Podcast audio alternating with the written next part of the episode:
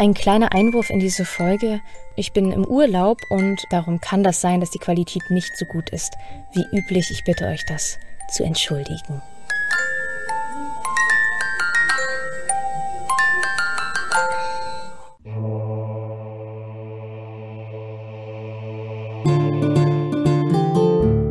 Das Chaos und seine Kinder.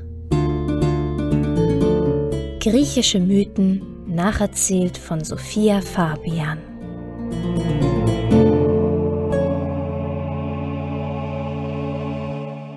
Über Zeus sexuellen Spieltrieb und weit gefächerte Affärengeschichten habe ich ja bereits berichtet.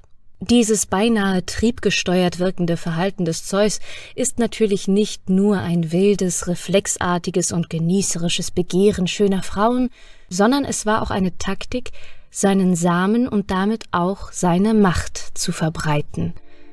Zeus will Kinder, viele göttliche Kinder, nicht umsonst nennt man ihn den Göttervater. Und heute wenden wir uns zwei Titaninnen zu, die es dem Zeus angetan haben. Mnemosyne und Leto. Erst einmal Mnemosyne. Wer war Mnemosyne? Mnemosyne ist die Personifizierung des Gedächtnisses. Sie ist gleichzeitig Frau und Fluss, und zwar ein Fluss in der Unterwelt. Ich werde in den nächsten Wochen noch einmal ausführlicher auf die Unterwelt zu sprechen kommen. Hier sehen wir uns aber Memosine als Frau, als Titanide an, mit der Zeus sich eines Tages also vereint. Hesiod erzählt, dass der Göttervater Zeus und Mnemosyne sich neun Nächte lang fern von den anderen Göttern auf ihrem heiligen Lager vereinigten. Und aus jeder Nacht ist eine Muse entstanden. Wer sind die Musen? Die Musen sind wunderschöne Göttinnen. Ständig singen sie oder tanzen im Reigen. Die Musen wohnen in der Nähe ihres Vaters am Fuße des Olymp. Sie werden auch die olympischen Musen genannt. Bei Hesiod wohnen sie am Fuße des Helikon, der dort auch als heiliger Berg genannt wird.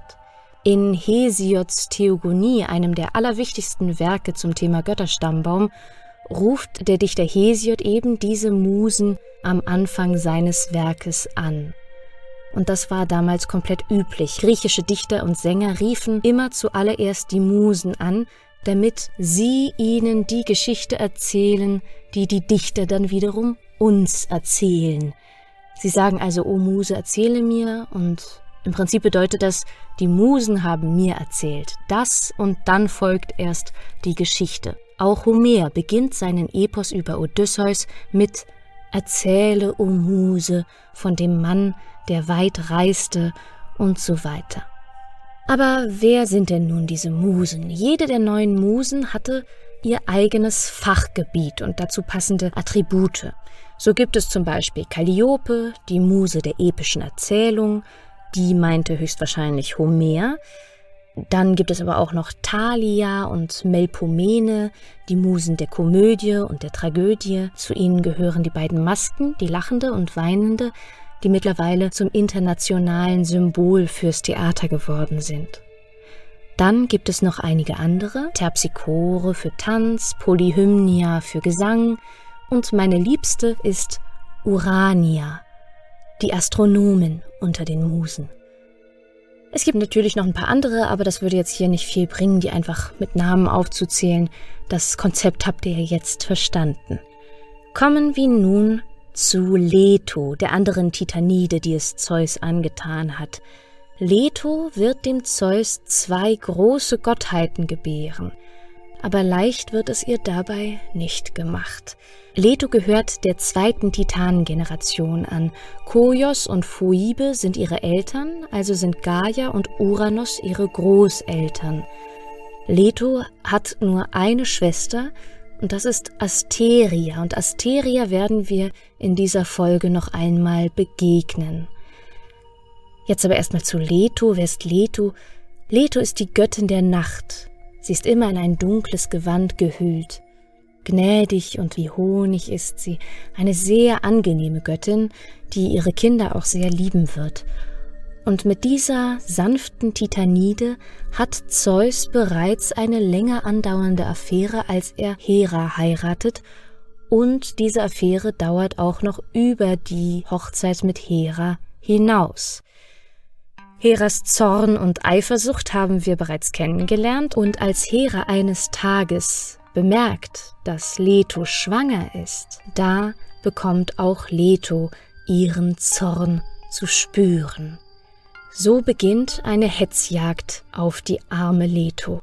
Als Leto hochschwanger ist, verbietet Hera es jedem festen Land, die Titanen aufzunehmen.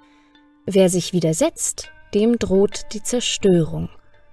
Und alle gehorchen. Wo immer Leto sich niederlassen will, um zu gebären, wird sie verjagt. So zieht die Hochschwangere umher, unmöglich einen Platz zu finden. Und eines Tages kommt sie auch nach Delphi, wo in einer Höhle ein schrecklicher Drache wohnt, der Python genannt wird. Hera hetzt Python auf Leto und sie muss weiterfliehen und wird jetzt auch noch von einem Drachen gejagt, bis sie zur Insel Delos kommt. Hier wird sie aufgenommen. Und wieso kann Leto nun auf Delos niederkommen? Delos ist in zweierlei Hinsicht eine besondere Insel. Einerseits ist Delos eine schwimmende Insel, also kein festes Land, und Delos ist aus Letos Schwester entstanden, Asteria. Asteria wurde in der Vergangenheit einmal von einem wilden Lustmolch verfolgt. Und wer war dieser Lustmolch? Überraschung, Überraschung, es war mal wieder Zeus.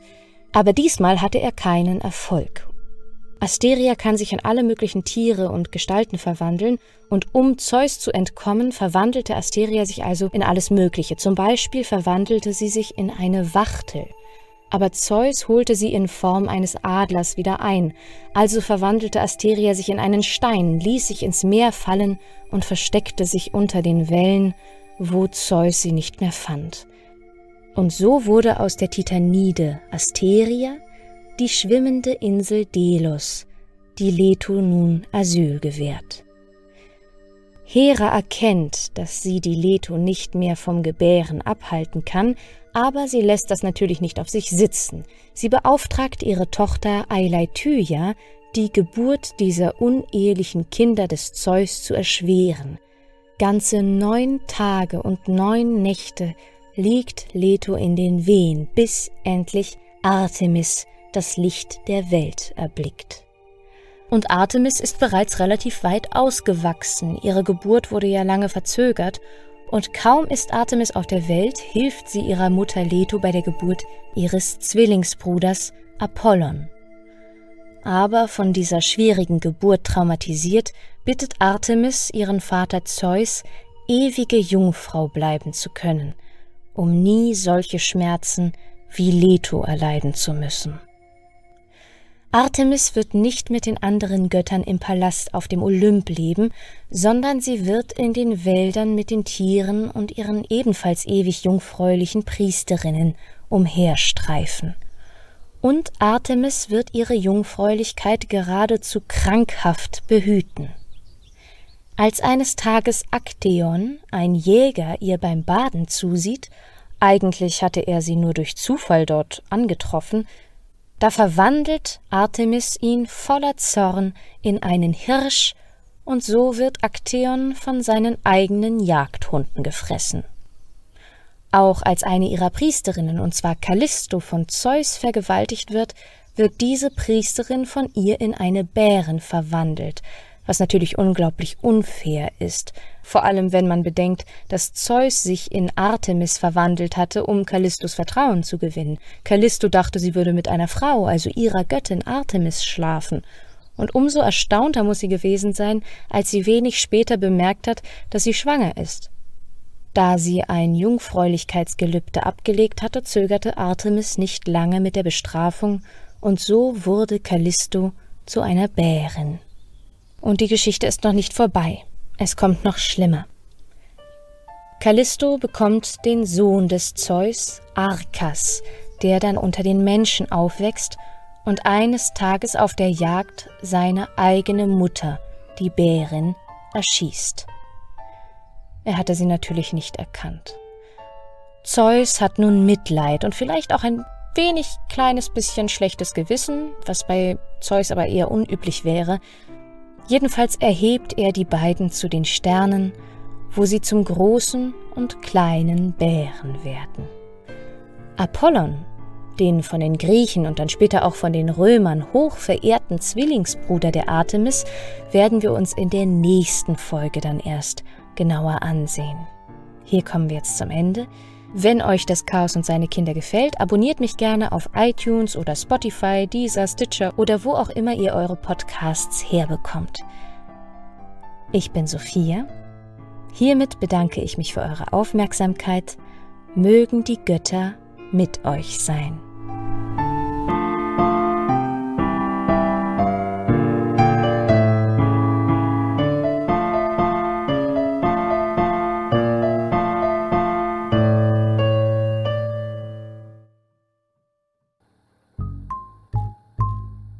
Hallo, ich bin Sophia und ich übernehme mit viel Zeit und Liebe alle Aufgaben, die hier bei der Chaos Kinder Podcast Produktion so anfallen. Ich mache Recherche, Redaktion, Studiotechnik, Einsprechen, Soundmastering, Webpräsenz und, und, und. Und alle diese Dinge kosten Zeit und Geld. Deshalb habe ich einen Steady-Account eingerichtet. Dort können alle, die gerne diesen Podcast hören, zum Lernen, zum Abschalten, zum Einschlafen, wofür auch immer, monatlich dazu beitragen, dass das Chaos stetig wächst und gedeiht. Den Link dazu findest du in der Folgenbeschreibung. Und jetzt viel Spaß bei der nächsten Folge.